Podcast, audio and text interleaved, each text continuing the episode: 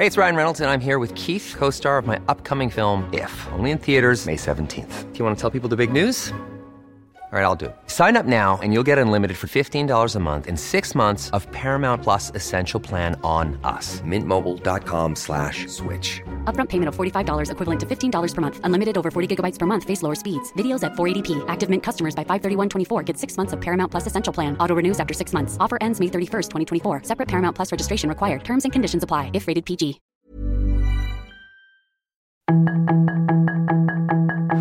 Tarde a tarde, lo que necesitas saber de forma ligera con un tono accesible. Solórzano, el referente informativo.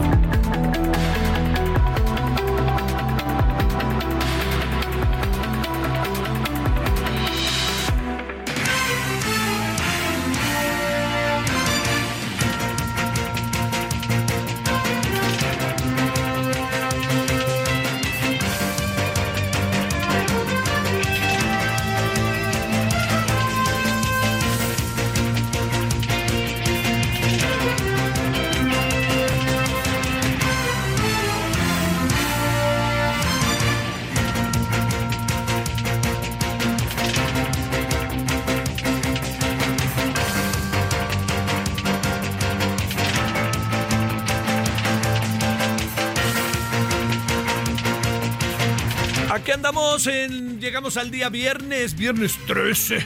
Para los que creen en las cosas que tienen que ver con el tema de supersticiones y también con los temas del amor, ¿eh? Porque se dice mucho respecto al viernes 13. 13. Bueno, les saludo en nombre de todas y todos quienes hacen posible la emisión. Su servidor Javier Solórzano. Estamos en el referente de la noche. Estamos en el 98.5 de FM, en referente de radio. Y estamos también, le cuento que, bueno, en, en buena parte del país, en Guadalajara, en el 100.3. Vamos a estar allá en la FIL, por cierto. En Monterrey, en el 99.7, Oaxaca 97.7, Tepic 103.3, Istmo 106.5, La Laguna 104.3, Tampico, muchos saludos a Tampico 92.5, Tuxtla Gutiérrez 88.3, Chilpancingo 94.7, Mérida 96.9, Altiplano, Tlaxcala Puebla 96.5, Acapulco 88.9 y eh, también estamos en McAllen 91.7 FM HD4 y Bronzeville 93.5 FM HD4. Bueno, le saludo, le agradezco que nos acompañe también a los que nos, todos los que nos acompañan eh, en lo que eh, a través de las redes, ¿no? Y además de nuestro muy visitado portal del Heraldo. Y aquí andamos, su servidor Javier Solórzano le saluda. Bueno, eh, mañana, mañana va a pasar algo que pasa que yo recuerde la última vez, alguien me va a ayudar, creo que fue en 1991, por ahí, o algo así, hace 23 años. Echemos, ah, sí, le atiné a la, no, sería 91, sí, es un eclipse. Eh, es un fenómeno, los que no lo han visto, o sea, yo lo vi porque no sabía bien a bien lo que era, pero lo vi bien, ahora sí que, pum, boom, de repente, el día, en pleno día, llega la noche. ¿Por qué razón? Porque pues el sol es tapado por la luna. Es, es realmente un fenómeno muy interesante. Digamos, su servidor que tuvo la oportunidad de conversar con muchos este, astrónomos, con gente especialista, pues más o menos le entendí, ¿no? Entiendo que es un asunto muy, muy, muy de detalle también, pero es algo que nos afecta. Y hay gente que le afecta, ¿eh? Hay gente que le afecta así en su, hasta en su ánimo, ¿eh? Este, vaya usted a saber que es la luna o algo así. Y, es, y bajo esta circunstancia, eh, mañana el país lo va a vivir como entre las 7 y las 2 de la tarde, porque recorre todo el país y recorre todo el continente. Entonces, más allá de la, del país, de, la, del, de México, este, pasa por Estados Unidos y ¡bum! Va, va, va, pues es, ¿no? Pero si es un fenómeno que que trate, no, no trate, digamos, no, no lo vea directamente, haga mucho caso de lo que se dice, ¿eh? porque sí, no es una broma. Eh, en la noche le vamos a dar así todo un ABC para ver que usted lo tenga. Pero no deje de mostrárselo a sus hijos, ¿eh?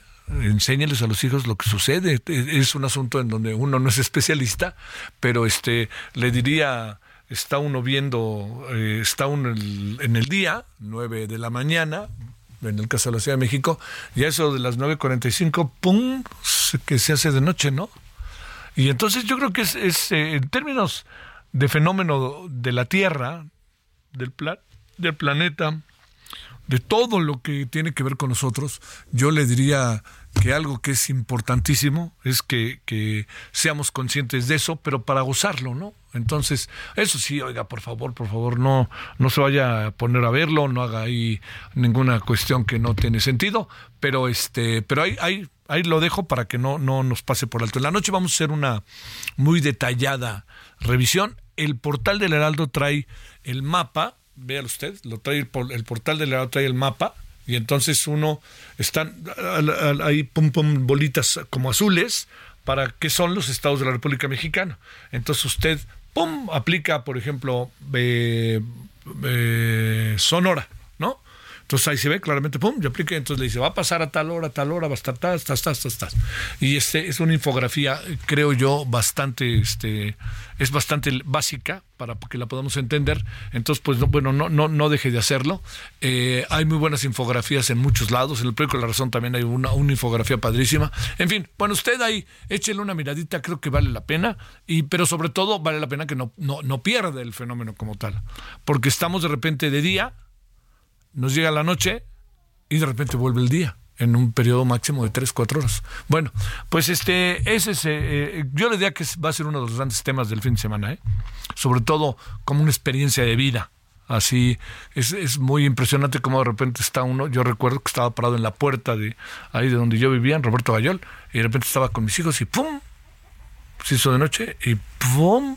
Hasta decía, bueno, ¿cuánto va a durar la noche? ¡Pum! Pues se vuelve a hacer de día y la tarde como si nada, ¿no? Así pues, pero el fenómeno natural, el fenómeno este de la Tierra, del planeta, de este de todo lo que conlleva, ¿no? Todo este universo, pues no deja de ser atractivísimo. Échele una miradita, pero no lo vea directo si no tiene lentes para verlo. En la Ciudad de México hay dos lugares maravillosos, excepcionales, divertidos, para que usted vaya, porque además en uno de ellos creo que hasta va a haber un concierto, ¿no? Entonces váyase al Poli, a Luis Enrique Erro, y váyase a CEU, allá en CEU va a haber hasta creo que le dieron que un concierto en las islas, este, y va a estar allá, pues, de astronomía y todas estas cosas que hacen ahí que son verdaderamente maravillosas. Yo una vez fui a ver una noche de estrellas y créame, es sensacional. Así se lo digo, sensacional. Entonces, bueno, pues tenemos no necesariamente por qué divertirnos los fines de semana, pero aquí hay una buena oportunidad para muchas cosas. Los que la van a pasar bomba, créame, son los que van a estar en el sureste, porque ahí es donde más claramente se va a ver. Eh, por ejemplo, en Chetumal, ahí Chetumal, Quintana Roo, toda esta zona. No, hombre, se va a ver ahí, y además con el mar. Eso va a ser un espectáculo para verse. Felicidades a los que van con todo y mi envidia. Y bueno, y le cuento que además Chetumal está padrísimo, ¿eh? para que se eche usted, si va ahí, una caminata, una carrerita en ese bellísimo malecón que han ido cada vez mejorando, que está lo que son las cosas. El malecón va uno corriendo y de repente tiene aquí el Congreso, ¿no? Entonces, este, lo digo como un, como una paradoja, ¿no? El Congreso, que está a saber cómo funciona, etcétera, y el mar y todo bellísimo a un lado. Bueno, aquí andamos agradeciendo a que nos acompañe, espero que haya pasado un buen día hasta ahora de día viernes. Estamos, le digo, en viernes 13 de octubre, y si le parece, vamos con un resumen para que sepa qué ha pasado en las últimas horas hay muchas cosas, ¿eh? Hay muchos asuntos esta noche que tardan, sí, noche ya, que, vale la pena detenerse en ellos. Por cierto, fíjese, en la Ciudad de México, pues por supuesto que hay tránsito. Llovió, pero ¿sabe qué? Me tocó pasar por Chapultepec y casi con ganas de bajarse, que estaba una neblina padrísima. Ahí, ¿no? Así como de, de viernes 13, ¿no? Los que andan por ahí, pues dense una vuelta, chingado, ¿no? Chihuahuas, digo, ¿no? Pues está padrísimo ahí la zona. Ahí las zonas de los parques. Pero que al parque hundido tenga cuidado en ir el parque de toda mi vida, el parque hundido, hijos de la mañana, qué bárbaro. Antes me acuerdo que era sensacional cuando uno iba hacia el parque hundido, no, pues crúzate para que no des toda la vuelta y entonces pues uno ahí estaba con los árboles. No, no, no. Bueno, estaban los asaltos, ¿eh? Y los robos hace algunos años, pero ¿qué cree? Han regresado los robos y los asaltos en el parque hundido. Tenga cuidado. Pues mire, si es de noche, yo le diría váyase por insurgentes, ¿no? Y de toda la vuelta y llega hasta, este, ¿cómo se llama? Hasta Porfirio Díaz, y ni hablar. Le hablo aquí de la Ciudad de México. Perdón, ahora sí, amigas, amigos de la República Mexicana, me salió lo Chilangolandia. Pero es que, hijo, uno quiere el parque hundido, pero no nos hagan eso. 19.9 en la hora del centro, resumen. La información de último momento en el referente informativo. El comisionado general de la Agencia de las Naciones Unidas para los Palestinos afirmó que Gaza se está convirtiendo rápidamente en un agujero infernal y está al borde del colapso, y consideró horrendo el llamamiento de las fuerzas israelíes de desplazar en 24 horas a más de 1.1 millón de civiles del norte al sur del enclave. Según la agencia de la ONU, desde el 7 de octubre, más de 423 mil personas ya han sido desplazadas. Al menos 13 rehenes, entre israelíes y extranjeros, retenidos en el norte de la franja de Gaza, murieron en los bombardeos israelíes de las últimas 24 horas. El movimiento islamista palestino lanzó una ofensiva sorpresa el sábado contra poblaciones israelíes cercanas a la franja de Gaza y disparó miles de cohetes en un ataque que dejó 1.200 muertos en suelo israelí. Ante esto, Israel dijo que jamás secuestró a más de 150 personas, incluyendo civiles y fuerzas de seguridad. Empleando dos aeronaves Boeing 737 de la Fuerza Aérea Mexicana, este día inició la segunda misión de ayuda humanitaria desde la base aérea militar número 1 en Santa Lucía, con dirección a Tel Aviv, Israel, para traer de regreso a los connacionales que se encuentran varados en aquel país por el conflicto en la franja de Gaza. Para esta nueva misión, el gobierno mexicano y la Secretaría de la Defensa Nacional buscan repatriar a 430 mexicanos que se sumarían a las 287 personas que llegaron el pasado 11 de octubre, después de los ataques del grupo terrorista Hamas. La Fiscalía General de la República recurrirá a la Suprema Corte de Justicia de la Nación para echar abajo el amparo del primer tribunal colegiado en materia penal que tiene a Mario Aburto Martínez, asesino confeso del candidato presidencial del PRI, Luis Donaldo Colosio Murrieta, a meses de recuperar su libertad. A partir de mañana, la Coordinación de Asesores de la Fiscalía General de la República desaparece y se crea la Consejería General, órgano que tendrá entre sus funciones proponer y someter a consideración proyectos de instrumentos jurídicos en las materias de competencia del fiscal, así como representar a Alejandro Hertz Manero ante instituciones u órganos colegiados. Al menos cinco reclusos murieron durante un motín que se extendió por varias horas en una cárcel del estado sureño de Tabasco, en la costa del Golfo de México. El incidente se presentó en el Centro de Reinserción Social Las Palmas del municipio Cárdenas de Tabasco, donde los presos realizaron un motín que se inició desde la noche del jueves y que culminó a mediados de la mañana del viernes la Fiscalía General de la República logró que un juez de control de la Ciudad de México vinculara a proceso a Ramón Sosamontes, ex colaborador de Rosario Robles, cuando estuvo al frente de las Secretarías de Desarrollo Social y de Desarrollo Agrario por el caso de la estafa maestra. En audiencia, la Fiscalía acusó a Sosamontes de contratar de manera indebida en 2014 como jefe de comunicación social de Cedesol servicios con recursos públicos con radio y televisión de Hidalgo, los cuales no se realizaron, ocasionando un daño patrimonial de más de 300 153 millones de pesos.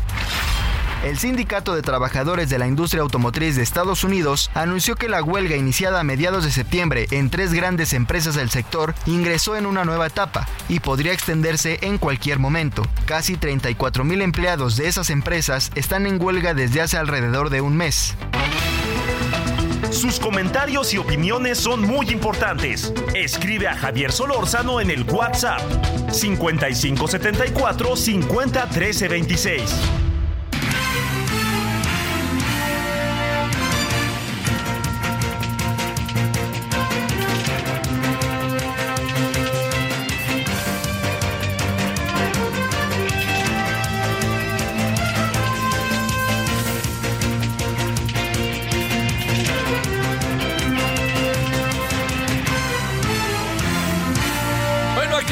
De vuelta. Ya escuchó usted el resumen. Ya le contamos que mañana hay este eclipse. A las 9 eh, y 45 por ahí se va a empezar a... Bueno, en muchos lugares mucho antes, ¿no? Pero va, a ser más o menos... Eh, este... Eh, va a ir recorriendo, pues, por decirlo de alguna manera, el país. Pero acá en la Ciudad de México, de las 9.45 en adelante, se empezará a ver los primeros, este, estarán empezando los, primeros movimientos de la luna y el sol. Eh, le quiero decir que en el caso de la Ciudad de México no es eclipse total, ¿no? en muy pocos lugares, creo que hasta el sur es total. Aquí alcanzaré el 65, por ahí así, entonces no, no será noche, noche como la vamos a ver esta noche. Bueno, le cuento a las 19 con 14 en hora del centro. Mire, antes de ir con nuestro equipo de reporteros, reporteros y las entrevistas, las conversaciones sobre temas que pensamos son de primera importancia, el día de hoy, eh, mire, hay, hay algo que, que uno, uno sabe muy bien, que el presidente tiene como muchos discursos, muchas narrativas al día, ¿no? Pero hay una que es una constante. Esa narrativa es hacia sus seguidores, a la gran cantidad de personas que lo siguen, sus, los militantes, los, este, los chairos, como también a veces les dicen, la gente que votó por él, a lo mejor habrá quien ya no vuelva a votar por él, además de que ya no, no habrá motivo ni razón, pero que no quisiera que se lo hubiera pensado, hay otros que confirman y reconfirman todo esto, pero le voy a decir algo que sí me parece que, que no perdamos de vista. Eh, el presidente hoy dice eh, cosas respecto al aparato de justicia que nadie ha dicho desde el aparato de justicia. Nadie. Y se las endilga, ¿no? Norma Piña, sí, ya en automático, ya está muy bien la justicia. Y otra vez ahí va la. vámonos con todo, ¿no? con todo les da, ¿no? La relativa. La relativa. Bueno, ahorita le diré porque se me fue la palabra. Este, se les ve encima, ¿no? Y entonces, ya ven, ahora se quedan callados, ¿no? ¿Qué fue lo que dijo ayer la... O sea, si el presidente hubiera tratado incluso de presionar más, dijo ayer la ministra Norma Piña. Eh, lo que yo le quiero, lo que quiero decir es que no estamos calladas, no estamos en silencio, somos prudentes, sabemos, este, y vamos a defender a los trabajadores que han sido, que pueden eventualmente ser tocados sus este, intereses con lo que se va a hacer con eh, los fideicomisos. Y esta no es la primera vez, ¿no? Eh, el presidente se mantiene en un tono que yo creo que no, digamos, es que es muy importante que hasta sus seguidores lo sepan. O sea, el presidente se mantiene en un tono, pero duro, duro, duro, de cosas que los interlocutores a los que se refiere están diciendo otra cosa, ¿no? Y entonces, ¿qué es lo que sucede? Que entendiendo que el presidente lanza su discurso a sus eh, fundamentalmente a sus seguidores, les hace creer el presidente o les dice a sus seguidores cosas que en sentido estricto no son así, ¿no? Y eso yo creo que no ayuda al debate, que ese es el gran asunto. Yo a menudo pienso que no hay necesidad ni de que el presidente lo haga. Ahí tiene muchos elementos a la mano. Es un presidente muy poderoso y cuando digo eso, tiene eh, un, un seguimiento que ha bajado muy poco. Vea usted, 60% de popularidad. Eh, sigue siendo un enigma una popularidad tan alta con un gobierno tan mal evaluado, pero sigue teniendo popularidad. Entonces, cuando dice cosas como las de hoy, dice, sí, ya se quedan cada y ya, sí, ya todo está perfecto. No, no es cierto, nadie lo ha dicho, es que nadie lo ha dicho. Nadie se ha puesto a colocar la idea de que eh, este, hay que el, aparato de justicia ya está en otra naturaleza, el aparato de justicia está contra el pueblo, etcétera. Yo, yo creo que no es, no es tan, em, en algunos casos eso tiene razón de ser.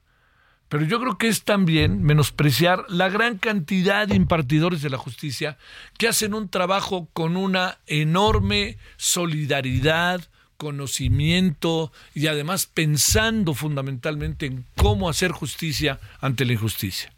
Entonces yo, yo le diría, este, es que esto está pasando, ha pasado mucho y se va a intensificar porque algunas cosas no van a tener una respuesta clara respecto a los objetivos que el presidente se planteó, pues por, por muchos motivos, porque no se hicieron las cosas, porque se hicieron malas cosas, pero también porque pues seis años para muchas cosas, perdóneme, pues uno sabe que no son muchos, ¿no? Pues es, es difícil, es difícil, ¿no? Por eso el presidente, en, en, estos momentos en que plantea las cosas de una manera, a mí me parece mucho más productiva, más sensata, dice, para lo que él quiere, que se mantenga el proyecto con transformación. Pero eso es diferente. Pero decir, es que la, la ministra de la Corte dijo eso, no lo dijo. Es que ese es el problema. Pero entonces el discurso de la narrativa a sus seguidores es claro que lo dijo. Claro, pues ya lo dijo el presidente, ¿no? Eso no nos ayuda a la dinámica de los debates que debemos tener. No creo que el presidente muchas veces tenga necesidad de decir una cosa por otra. Yo no creo. El presidente tiene suficiente control sobre el discurso, suficiente control sobre el país y suficiente control sobre las decisiones. Entonces, si algo se dice, él puede darle la vuelta al asunto. el aparato de justicia, eh, los fideicomisos, van directo a los ministros de la Corte. Es que no es cierto, no es cierto que van así. Es que eso, este, vamos a usarlos para que lo usen para becas para jóvenes. Es que, perdónenme, es dinero de los trabajadores. Entonces, lo que uno diría, pues si es dinero para los trabajadores y todo esto, pues entonces hagamos una cosa, ¿no? ¿Por qué no le quitamos al presidente y a todo su gabinete pues el 10% de su salario y vamos a dárselos a las becas para los trabajadores? Pues es el dinero que ellos ganan. O sea, si lo quieren hacer por solidaridad, está bien, pero de otra manera yo sí le digo, no tienen por qué hacerlo, pues es el dinero que ganan. Ya depende de la decisión que tomen ellos. Y si la toman, qué generosos y qué bueno. Pero si no la quieren tomar, ellos también tienen el arreglo de su economía familiar de tal manera que, pues, como aquellos no le quiten los alfileres porque se cae, ¿no? No se los quiten, o sea, hay que mantenerla más o menos, ¿no? No está fácil. Entonces yo insistiría en que esta parte de, la historia que traemos estos años, en muchas cosas yo creo que el presidente ha cambiado, aunque no les guste, cosas muy favorablemente, pero en otras me preocupa tanto la narrativa de las versiones que ¿para qué quiere? Porque no vaya a ser que al paso de los días el presidente acabe diciendo, se lo voy a decir de manera cuidadosa, mentiras sobre cosas que están pasando.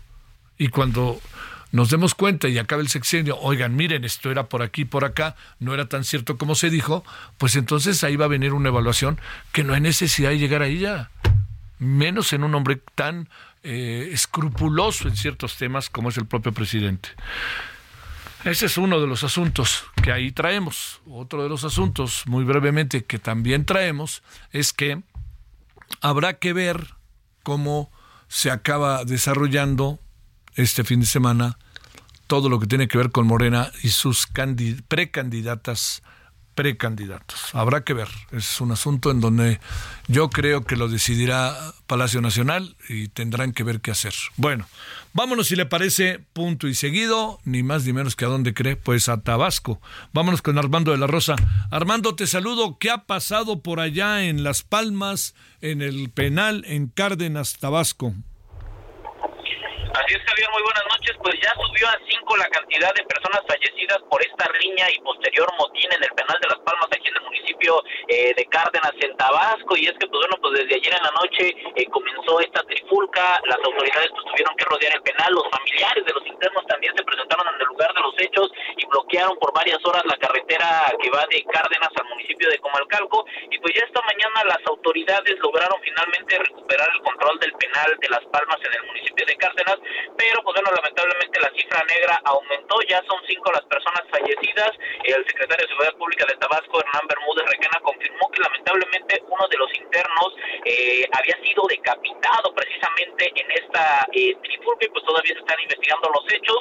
16 internos fueron sacados de este penal y enviados a otros penales donde van a ser investigados por el delito de homicidio, ya que habrían ellos iniciado la trifulca y pues también están investigando ya las autoridades el video que se aprecia en redes sociales donde se ven a varios internos pues, preparándose para la pelea con piedras, palos y el rostro cubierto dentro del propio penal, un video que se difundió ampliamente aquí en el estado eh, de Tabasco. Y pues bueno, los familiares de los reos eh, denuncian que la policía estatal no intervino oportunamente para frenar la riña y posterior motín en el penal, pero pues bueno, ya se están investigando los hechos y también las autoridades, hay que destacarlo, niegan que esta trifulca tenga algo que ver con los últimos hechos violentos que se han dado en el municipio de Caranas Tabasco, donde células delictivas han quemado vehículos para eh, pues exigir la liberación de líderes criminales. Este es el reporte. O sea, lo que pasó en el penal, la autoridad dice que no tiene que ver con lo que ha venido pasando en la zona. Sí, efectivamente, el titular de la Secretaría de Protección Ciudadana de Tabasco, Hernán Bermúdez Requena, pues dijo que no, que lo que ocurrió el penal fue una trifulca entre los propios internos que no tuvo, no tiene eh, relación con lo que ha estado pasando en los últimos dos meses aquí en Tabasco, la quema de vehículos, tanto allá mismo en Cárdenas, en esta zona fronteriza con Chiapas, en Guimanguillo, eh, dice él que pues no tiene relación, que solamente acá se dio una pelea entre los propios internos, aunque en el video que circula en redes sociales donde se aprecia los internos este pues preparándose para el conflicto pues ellos denuncian que hay todo tipo de estructuras dentro del propio penal y que eh, también pues, bueno, pues hay problemas de extorsión entre los mismos internos del penal, eh, precisamente eh, dentro de las instalaciones penitenciarias, aunque pues las autoridades dicen que estos hechos pues no están relacionados. El quema de vehículos, eh, los enfrentamientos que se han dado entre policías y criminales y que pues no tendrían relación con el tema del penal de Las Palmas, allá en el municipio de Cárdenas. Es el reporte. Te mando un saludo Armando de la Rosa, gracias, buenas tardes. Gracias, seguimos al pendiente con la información. Bueno, vamos a una pausa y por supuesto vamos a regresar con Diego, por supuesto es algo que hay que estar en ello. Me refiero, vamos a la guerra de Medio Oriente. Las cosas se agudizan y se agudizan y se agudizan. Pausa. El referente informativo regresa luego de una pausa.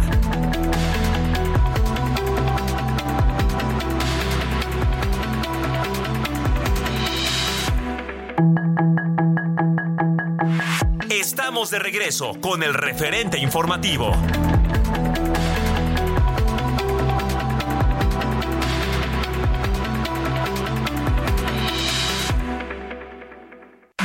Del tenis profesional del 23 al 28 de octubre en la Ciudad Deportiva de Tampico. Las mejores jugadoras del mundo estarán de vuelta. Entrada general 50 pesos y entrada a estadios desde 150 pesos. Adquiere tus boletos en www.showbizticket.com.mx.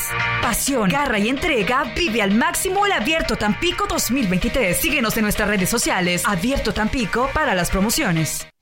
Somos más que energía, somos bienestar. Así como llevamos electricidad a todo México, llevaremos Internet para todos. Somos fuentes limpias y renovables. Construimos el Parque Solar en Puerto Peñasco, Sonora, el más grande de toda América. Somos proyectos prioritarios. Electrificamos trenes, aeropuertos y sistemas de transporte, conectando a todo el país. Somos CFE, somos más que energía. Gobierno de México.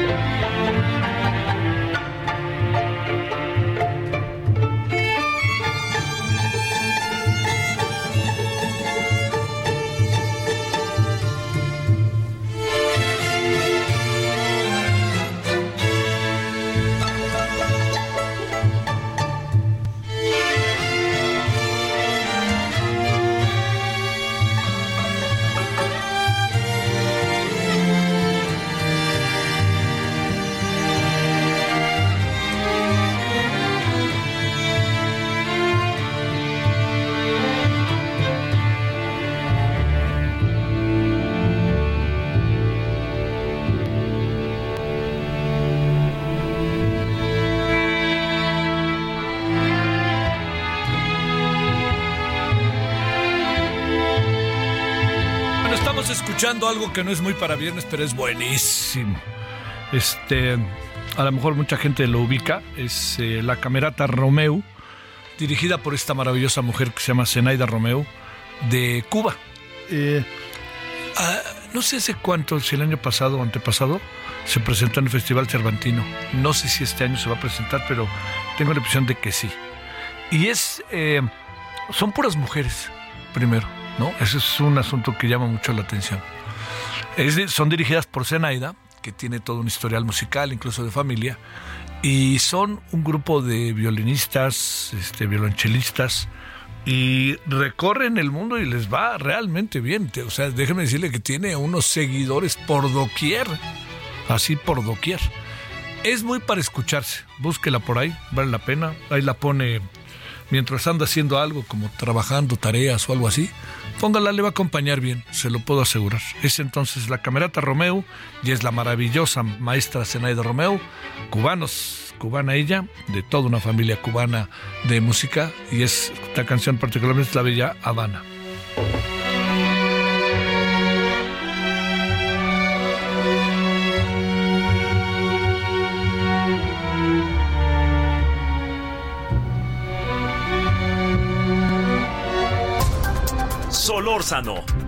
El referente informativo.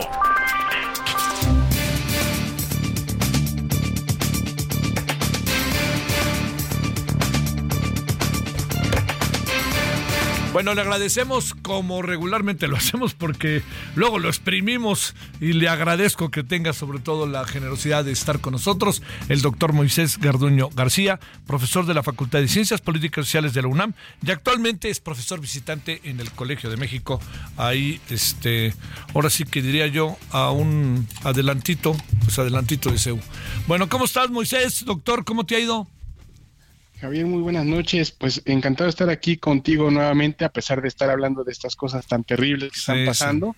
Sigo preocupado, pero atento y dándole seguimiento a lo que pasa en Gaza. A ver, déjame plantearte primero, es eh, esta petición de que se, se desaloje a un millón doscientas mil, trescientas mil personas, es una verdadera locura. No hay quien diga que esto es posible.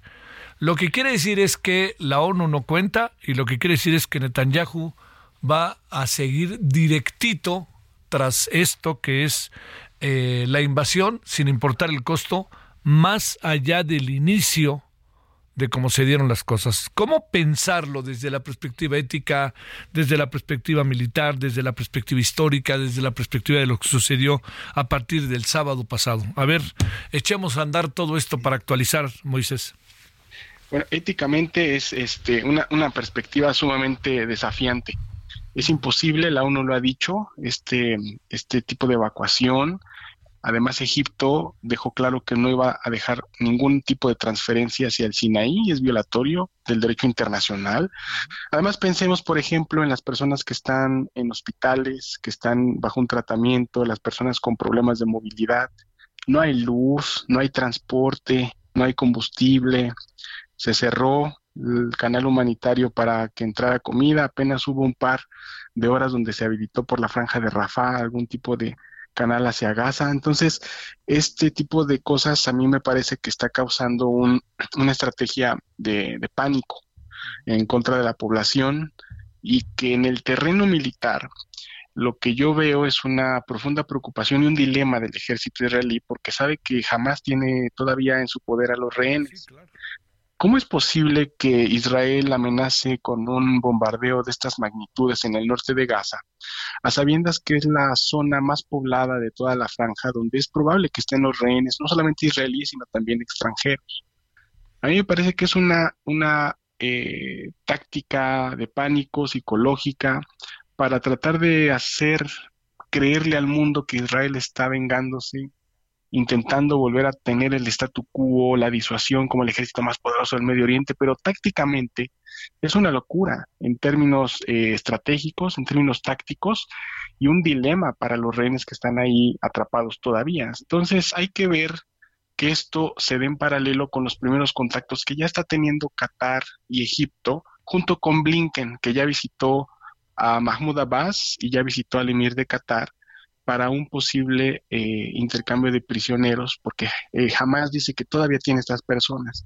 Entonces, lejos de la propaganda y lejos, lejos de todos estos anuncios por parte de Netanyahu, desafiantes y repugnables también, hay que ver estos primeros contactos que ya se están dejando ver. Oye, este, será se, se están extendiendo las cosas porque ahora se habla de enfrentamientos en la frontera sur del Líbano. Ahí entre quién y quién son y si es que se están, primero, se están dando y si se están dando, Moisés, quién y quién son los que están confrontados en esa zona. Eh, esa es una excelente pregunta porque está conectado con las amenazas de Netanyahu. En realidad a Netanyahu lo que le interesa en términos militares es eh, un poco poner una especie de barrera en el norte de Israel, sur del Líbano, porque ahí hay otras visitas importantes del ministro de Exteriores iraní, Abdelahian, con el jefe de las fuerzas de Hezbollah, Hassan Nasrallah. Y ahí, a menos de que Israel rebase las líneas rojas que están en la franja de Shiva y en el río Litani hacia adentro, es probable que ante algún tipo de falta de cálculo o un dron mal enviado, sí hay una inflamación de, ese frente. Y lo digo no por amadillismo, sino porque los intercambios de fuego ya mataron a seis soldados de Hezbollah y a periodistas de Reuters. Entonces, esto es algo sumamente terrible en términos humanitarios, pero también ponen en jaque a Hezbollah, nada más por esto, este Javier, y a la audiencia que lo que lo que lo sepa. Es una cuestión en donde Hezbollah tiene en su naturaleza de existencia la defensa del pueblo palestino, de del Líbano, sobre todo del colonialismo israelí, como le llama. Y entonces si Hezbollah deja que Israel haga esta amenaza de invasión terrestre, de, destruyendo prácticamente la mitad de la franja de Gaza sin hacer nada, va a tener un costo político enorme para Hezbollah. Entonces ahí hay otro dilema y sí, lamentablemente sí hay una posibilidad de que se abra ese frente. Este, y no tanto eh, la destrucción y la entrada de Israel hacia hacia la mitad de la franja de Gaza, sino solamente en el sur del Líbano. Sí, y sobre todo para cerrar esa, esa zona, ¿no? Así es. Oye. Esa es una posibilidad. Sí. Hace algunos días nos decías que cabía la posibilidad de que el conflicto entrara en otra etapa si hubiera, y si alguien pusiera cara de que, bueno, vamos a hacer aquí un intercambio de rehenes. Eso cada vez se ve más remoto, ¿no? Bueno, yo este lo veo de una manera paralela, porque al, al, al, mismo tiempo que se dan estas posibilidades de inflamación en el sur del Líbano, ya hay eh, diferentes manifestaciones de gente que quiere pasar de la frontera de Jordania hacia la tierra No Man Land se llama, en la frontera con Israel desde Jordania. El gobierno jordano está ahí este parando las cosas también. Egipto, aunque rechazó la transferencia de población, también está negociando, eh, ayudando a contactar eh, gente de Hamas. O sea, hay que ver que paralelamente a la posibilidad de más guerra, sí hay posibilidades de un eh, cese al fuego de canales humanitarios, precisamente porque hay gente que no puede tolerar que en pleno siglo XXI se den este tipo de violencias desde un punto de vista militar sin que la sociedad internacional haga algo. Es decir, sí hay posibilidades de un intercambio, porque miren, la visita de Blinken no es en vano.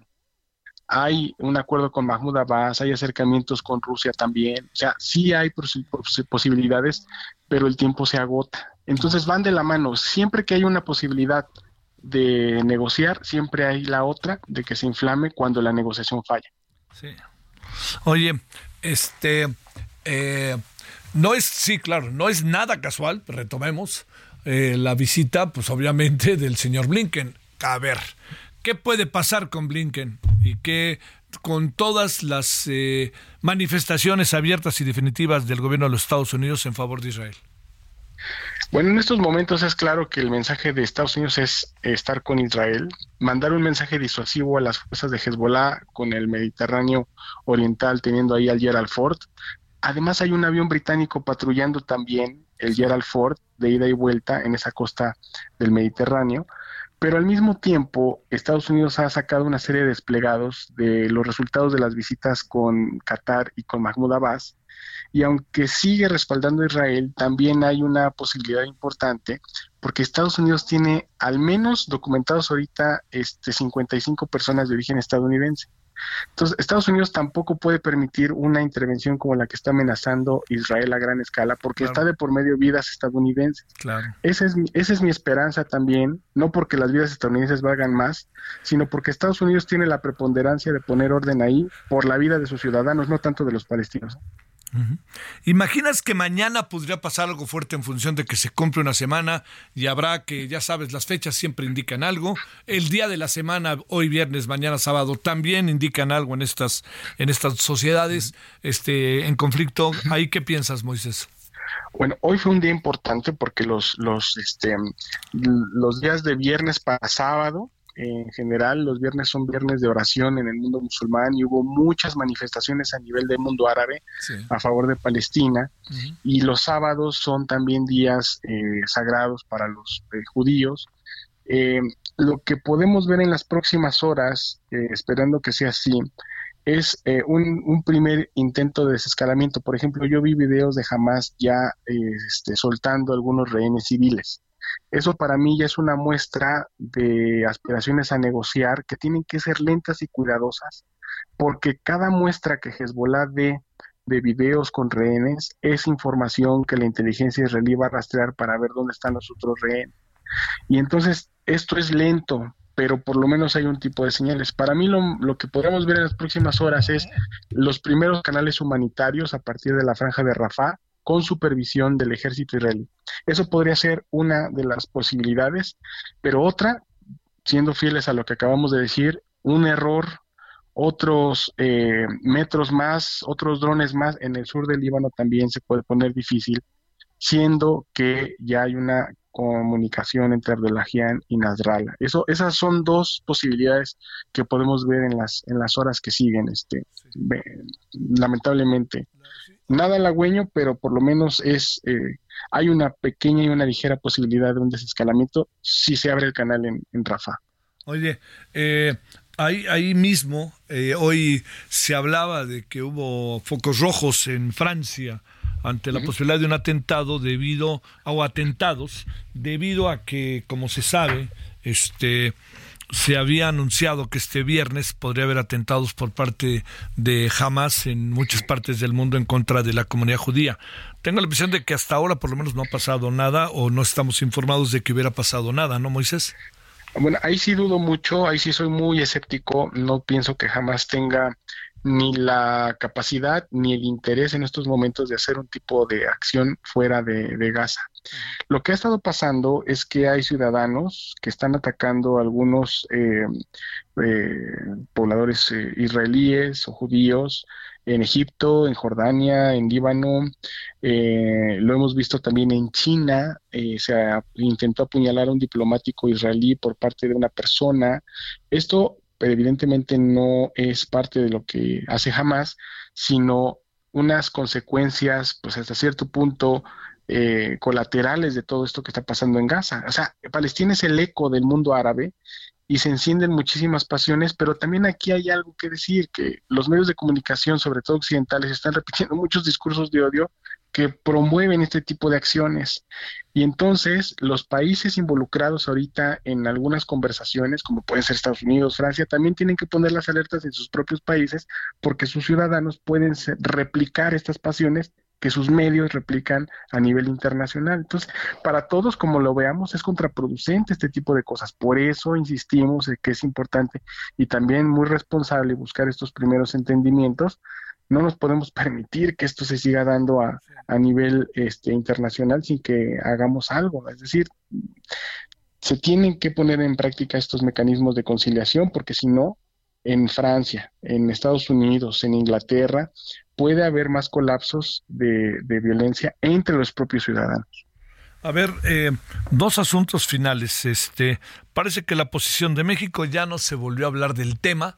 Eh, hablo internamente, eh, ahí quedó ya nomás la, lo que dijo el presidente, que será recordado como se quiera ver de una u otra manera, pero México ya difícilmente puede hacer algo, ¿no? Este, eh, en este momento y ya no está en el Consejo de Seguridad. Brasil pide una reunión, no se hace la reunión. En fin, ahí el mundo, en términos de la reacción del mundo a nivel internacional hacia el Medio Oriente, ¿qué alcanzas a apreciar, Moisés? Eh, en México lo que va a alcanzar a hacer es el puente aéreo con, con España para tratar de traer a más ciudadanos. Recordemos que todavía hay dos ciudadanos al menos eh, que se reportan como desaparecidos de origen mexicano. Se van a hacer las coordinaciones pertinentes con nuestras embajadas en Líbano, en Egipto y en Jordania, donde tenemos representación, además de Ramallah y Tel Aviv. Pero fuera de eso, la verdad es que yo pienso que el presidente y ahorita el gobierno no está interesado en hacer ningún tipo de pronunciamiento. Hay dos cosas. México está interesado en que se extradite a Cerón y a, Romer, a, Andrés Romer. y es Romer. Y esto eh, también hace que el gobierno mexicano sea cauteloso al momento de poner un posicionamiento. Eh, entonces, me parece que la línea va a ser la misma, irnos por el canal humanitario, eh, un poco más anteponiendo los principios de política exterior, pero en organismos regionales es posible que México pueda unir esfuerzos posteriormente en otra etapa del conflicto con Colombia, con Brasil, sobre todo también ahorita eh, en estos momentos con eh, gobiernos como Venezuela y Cuba, sobre todo con Cuba, con México ha tenido un acercamiento con Cuba muy importante en el gobierno de López Obrador. Y esto puede tener resonancia, por ejemplo, en el intento que tiene México de volver al grupo de los 77, donde la canciller Alicia Bárcena tuvo presencia en la cumbre pasada. Y ahí se puede hacer un eco desde el sur global, que no es, no es menor, sí es muy importante porque de América Latina todos reconocen a Palestina menos nosotros y me parece por ahí un país en Centroamérica. Entonces, eh, sí es importante el papel, eh, sobre todo en votaciones de organismos regionales, en Naciones Unidas, y es probable que se pueda buscar, eh, por lo que está pasando ahorita, el papel de Palestina ya como miembro pleno en Naciones Unidas, aunque sea un reconocimiento simbólico, como el que tuvo, por ejemplo, el Sáhara Occidental en la Unión Africana, por ejemplo, algo así. Oye, este, y te diría, a ver, una reflexión final en donde, híjole, ves las redes y ya no sabes cuándo es un video de hace dos años, tres años, un video incluso, incluso, ¿no? Que haya, que tenga que ver con otra parte del mundo, ni siquiera ya con la zona del Medio Oriente. Y ahí está una batalla que además de repente jamás acaba de subir este video y tú dices, ¿será? ¿No será? ¿En qué estamos? Eh, bueno, hay que ver, por ejemplo, que la periodista eh, Sara Sidner de la cadena CNN acaba de postear una un mensaje donde se desmiente de haber publicado esta noticia de los bebés, que fue una, un, un, ejemplo de lo que tú muy bien comentas, que le dio la vuelta al mundo y que costó pues muchísimas pasiones, porque la Casa Blanca incluso lo desmintió, diciendo que el presidente Biden no había visto imágenes como las que se estaban eh, circulando en medios de comunicación y en redes sociales en particular. Hay una página de internet que se llama Inteligencia Artificial o no, en inglés, EA or not, en donde la gente puede subir sus imágenes para verificar si es una imagen creada por inteligencia artificial falsa o verdadera. Entonces tenemos que buscar estos mecanismos para, para informarnos, ¿no? La, la información es un derecho, pero también una obligación en el sentido de ir buscando críticamente lo que es eh, real, lo que puede ser eh, falso, y en este sentido evitar la réplica de discursos de odio y de desinformación. Está repleto. Eso sí, eh, sobre todo redes como X, bueno, la que antes se llamaba Twitter, está repleta de falsas imágenes, de discursos de odio. Y yo recomiendo mucho a nuestra audiencia seguir este, cuentas verificadas de organismos internacionales, prensa verificada, periodistas acreditados, este, que tengan, pues no solamente el icono, sino que también vean el número de seguidores y páginas de internet que los lleven a sus perfiles, para tener un poco un filtro que nosotros mismos hagamos de todo esto que nosotros comentamos, ¿no? Este, eh, hay formas en las que nosotros mismos como consumidores de la información podemos ir ordenándonos y formándonos al momento de ver este tipo de cosas. No va a ser la última vez, lamentablemente va a haber más conflictos. Vean cómo Rusia aprovechó esto para atacar Ucrania, cómo Turquía aprovechó para atacar a los kurdos, lo que pasó en Nagorno-Karabaj, o sea, no va a ser la última vez lamentablemente y, siento que este tipo de cosas los podemos hacer para informarnos mejor. Sí, sí, sí. Bueno, pues Moisés, este, eh, digo, gracias, eh, como siempre, eh, ¿Crees que tendremos un fin de semana rudo? Sí, sí, sí, este Javier, porque, porque, o sea, cada vez que pasa el tiempo y estamos ante tanta tensión, que un error puede desencadenar un conflicto no deseado. O sea, aunque, aunque las partes sean muy cautelosas, eh, no todo lo controlan. A ver, los servicios de inteligencia fallaron. ¿Por qué no pueden volver a fallar? No, pues no. O sea, ese es el punto en el que nosotros nos encontramos, no es porque tengamos la bola de cristal, ni mucho menos, sino porque como estamos hablando de seres humanos, esto automáticamente nos pone en, en, aprietos al momento de, ver que hay gente manejando drones, tanques, misiles, y no sé qué otro tipo de armamento haya tenido acceso jamás. Y eso, eh, ante lo que viene, sea intervención terrestre o, o, solidificar la parte del sur del Líbano, hay que ver cómo responde jamás. Y el destino de los rehenes que tiene Hamas, que eso es crucial para ver lo que, en cómo se va a desarrollar el conflicto en las próximas horas. A ver, en breve si se puede, ¿crees en esta, cabe la hipótesis que hemos escuchado también, incluso conversando con colegas tuyos, de que Israel haya dejado pasar estas cosas con cierta intención? Yo cada vez estoy más convencido que no. Eh, eh, en realidad, Egipto, la, la hipótesis que se generó por esa, esa, esa idea fue que Egipto había filtrado información a Netanyahu y que Netanyahu la ignoró. Y Egipto ya desmintió eso. Entonces yo voy más de la idea que se juntaron tres cosas, que era, era un día feriado, que las fuerzas de defensa israelí estaban divididas entre aquellos que apoyaban a Netanyahu y otros que no por la reforma judicial. Decían, yo no voy a apoyar, yo no voy a servir a un gobierno autoritario, decían ellos. Entonces ahí había un debate interno. Incluso recuerden que se despidió al ministro de Defensa. Hay que recordar eso. Después lo reincorporó Netanyahu, pero el ministro de Defensa Galán, el mismo que le llamó a los palestinos animales humanos, ese fue el que destituyó a Netanyahu, ahora lo reincorporó.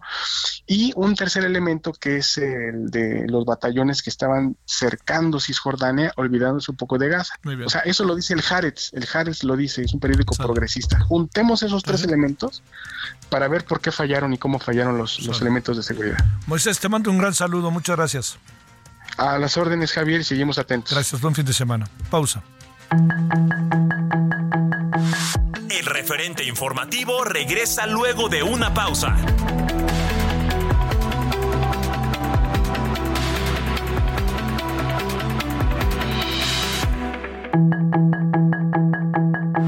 Estamos de regreso con el referente informativo.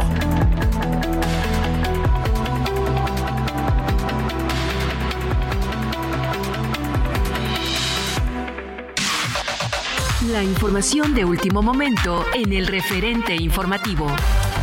Rocío le presentó este viernes al presidente Andrés Manuel López Obrador su renuncia al cargo.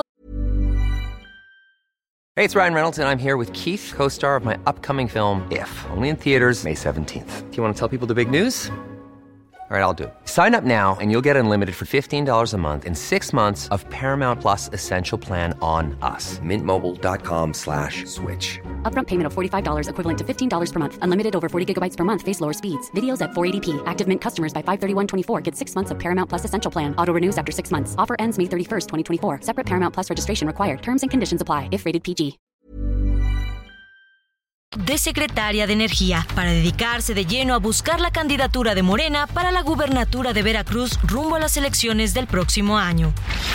La Fiscalía General de la República anunció que presentará ante la Suprema Corte de Justicia de la Nación un recurso de revisión para que se anule el amparo concedido a Mario Aburto Martínez, asesino del ex candidato Luis Donaldo Colosio, y con ello se mantenga la sentencia de 45 años de prisión que le fue dictada desde 1994 y no recupere su libertad en marzo del siguiente año. La tarde de este viernes, un autobús de la empresa ATA impactó por lo menos a 12 vehículos en una mega carambola sobre la carretera Apizaco-Tlaxcala, a la altura de la comunidad de Tizatlán, en la capital tlaxcalteca, originando largas filas de automóviles en esta vía de comunicación. Hasta el momento se desconoce el número de lesionados. En Chihuahua, profesores del Subsistema Educativo Federal iniciaron este viernes un paro de labores en más de 3.000 escuelas de nivel básico para exigir a la gobernadora María Eugenia Campos entregue los libros de texto gratuitos, cuya distribución se detuvo por amparos que presentaron la Asociación Estatal de Padres de Familia y abogados particulares.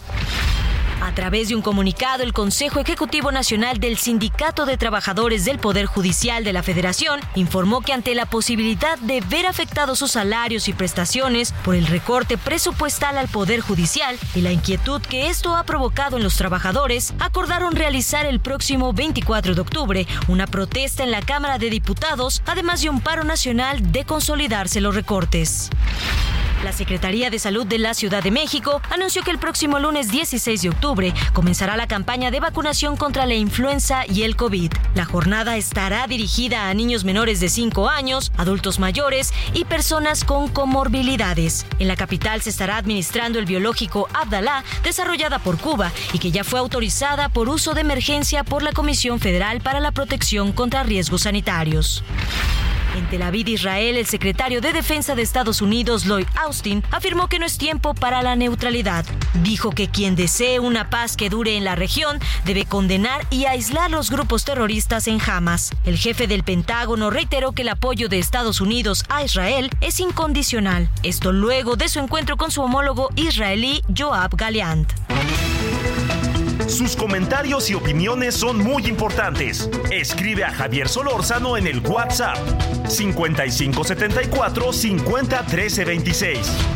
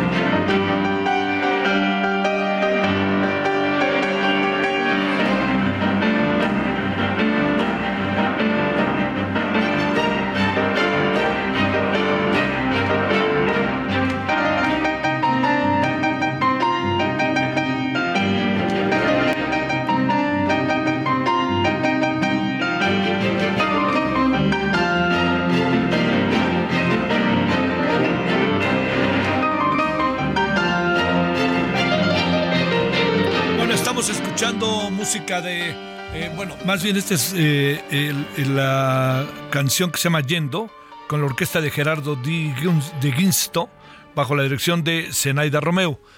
Todo esto es, eh, bueno, entre ya muy internacional, pero fundamentalmente Zenaida es una destacadísima directora de orquesta, compositora cubana, que además tiene una camerata formidable. Y esto es algo de lo que recorre en el mundo con esto así se lo digo, ¿eh? recorren auténticamente el mundo con todo esto. Y esto creo que, pues eh, también, ¿no? Yo le diría, coloque ahí en sus gustos el nombre de Zenaida Romeo y va a ver que va a encontrar cosas de música de concierto, música cubana, muchas cosas que en verdad estoy cierto que le van a gustar y mucho, diría yo. Bueno, ahí está yendo de Gerardo Di Gansto, de su orquesta, y es la señora maravillosa Zenaida Romeo.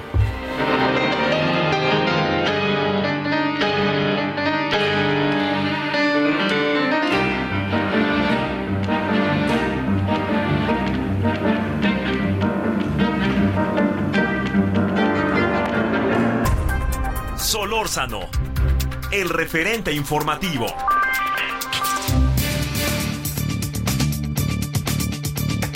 Eh, ya, ya salió ahora sí la lista de los ocho estados y la jefatura de gobierno de la ciudad eh, para de los candidatas, candidatos de Morena. Este, el más conocido en la Ciudad de México fue, pues obviamente, Hugo López Gatel. Pero yo siempre he dicho que hay que desconfiar de la gente que piensa muy bien, muy, muy bien de ella misma. ¿eh? Sí, por favor. Ok, nueve de cada diez lo conocen. ¿Y qué piensan los nueve? ¿Qué piensan todos? ¿No? No sé qué piensa usted. Digo, no, no. Y lo, particularizo porque está echado para adelante este hombre, ¿no? Y yo no, no veo. Bueno, lo quieren colocar como jefe de gobierno de la ciudad, por encima de Clara Brugada, por encima de Mariana eh, Boy, por encima de este de Miguel Torruco. Bueno, Miguel Torruco sí no es ser conocido, es este el secretario está encargado de muchos asuntos de deporte y es el, bueno, es, hijo de Miguel Torruco, el secretario de Turismo. Lo doy como una referencia, nada más, ¿eh? que quede claro, porque sus méritos seguramente ha de tener. Bueno, muy rápidamente, antes de que vayamos con lo que sigue, le cuento. A ver, Ciudad de México, ¿quiénes son los cinco? Clara Brugada, están todos en orden alfabético. ¿eh? Clara Brugada, Mariana Boy Tamborel, eh, Omar García Harfush, Hugo López Gatel, Miguel Torruco. Chiapas se coló Patricia Armendáriz, ¿eh? que yo pensé que no iba a alcanzar, pero ahí está. Rosirena Urbina, Sacil de León, Eduardo Ramírez, José Manuel Pepe Cruz, José Antonio Aguilar, Carlos Morales Vázquez. No sé por qué me da la impresión de que esta lista que estamos leyendo de, de estos dos estados tiene más que ver, más que con una encuesta, con lo que dijeron que nos conviene, ¿no? Para incluso por el tema de género. Guanajuato, Antares Vázquez, Alma Alcaraz, Ricardo Sheffield, Ernesto Prieto, Héctor Tejada. Tiene, Guanajuato es un estado difícil porque gobierna el PAN desde hace tiempo y está fuerte, pero bueno, vamos a ver, van a dar la batalla. Jalisco, Claudia Delgadillo, este, Clara Hernández, Cecilia Márquez, esta Cecilia Márquez, Carlos Lomelí, José María Martínez y Toño Pérez Garibay. ¿Sabe quién es Toño Pérez Garibay? El mismísimo papá del checo que dijo, yo no sigo. Oiga, es que dicen que sacó cero puntos. Yo no sigo. Bueno, viéndolo bien, ya siguió. Bueno, mientras le mande buena suerte a su hijo que ahorita la necesita mucho y lo queremos, queremos que le vaya muy bien. Morelos, Dijo, con tal de que se vaya Cuauhtémoc, dicen algunos. Margarita González, esa suena como favorita. Sandra Anaya, Tania Valentina eh, Rodríguez Ruiz, Víctor Mercado, Ravidranat Salazar. Ese también es el otro, ¿no? Yo diría que está entre Ravidranat y Margarita y también Juan Salgado Brito. Puebla, Olivia, Simón, Claudia Rivera, eh, Sánchez, Nacho Mier, Alejandro Armenta, Julio Huerta, Rodrigo Abdalá Artigues. Con estos dos últimos platicamos hace poco. Tabasco, Yolanda Zuna, Mónica Fernández, el gran favorito creo que del presidente Javier May, otro que no hay que menospreciar, que es Raúl Ojeda, que de nuevo intenta, Raúl Ojeda Subieta, ha sido en dos ocasiones candidato a la gobernatura. Oscar Cantón, pues como no, como no más faltaba, con todo y basta. Ve, este, Veracruz, eh, y contra réplica, contra réplica, basta, creo que es contra réplica, perdóname, ahorita me hice bolas. Veracruz, Rocionale, Claudia Tello, Eric Cisneros, Manuel Huerta, Sergio Gutiérrez Luna y Sen Yacen Escobar. Ahí también creo que la gran favorita es Rocionale, como se ha podido ver. Y Yucatán, Verónica Camino, Rocío Barrera, Alef, eh, Alfa Tavera, Jessica Saiden, Guacho Díaz, Raúl Paz. ¿Y cómo ve? Es cosa de que me cambie de partido para que me hagan candidato, no más frealtaba. ¿Quién cree que falta en el último de la lista? El priista, ahora mm, ya no sé qué, pero es Jorge Carlos Ramírez Marín. Ahí parece que el guacho es el favorito. Pero bueno, todo esto es un asunto que hay que esperar. Si nos atenemos a cómo están las cosas, yo le diría que Eduardo Ramírez y Sacil de León se ven como finalistas en, en Chiapas, Clara Brugada y Omar García Harfuch en la Ciudad de México, en Guanajuato, eh, Ernesto Prieto, en Jalisco, yo creo que Carlos Lomelí, eh, y en el estado de Morelos, Margarita González. Estoy diciendo los favoritos, eh, que quede claro. Este, en Puebla, Alejandro Armenta, Nacho Mier y no vaya a ser ahí que se les, se les cuele a Olivia Salomón. Eh, luego en Tabasco, Javier May, en Veracruz, Rocionale, y en Yucatán, pues ya le dije que el Guacho Díaz. Bueno, eso es lo que, digamos, si fuera una carrera, ellos irían en, este, estarían ahorita, ya empezó la carrera, van en primer lugar, pero nada más, la carrera está empezando. 20 con 11 en la hora del centro. Solórzano el referente informativo.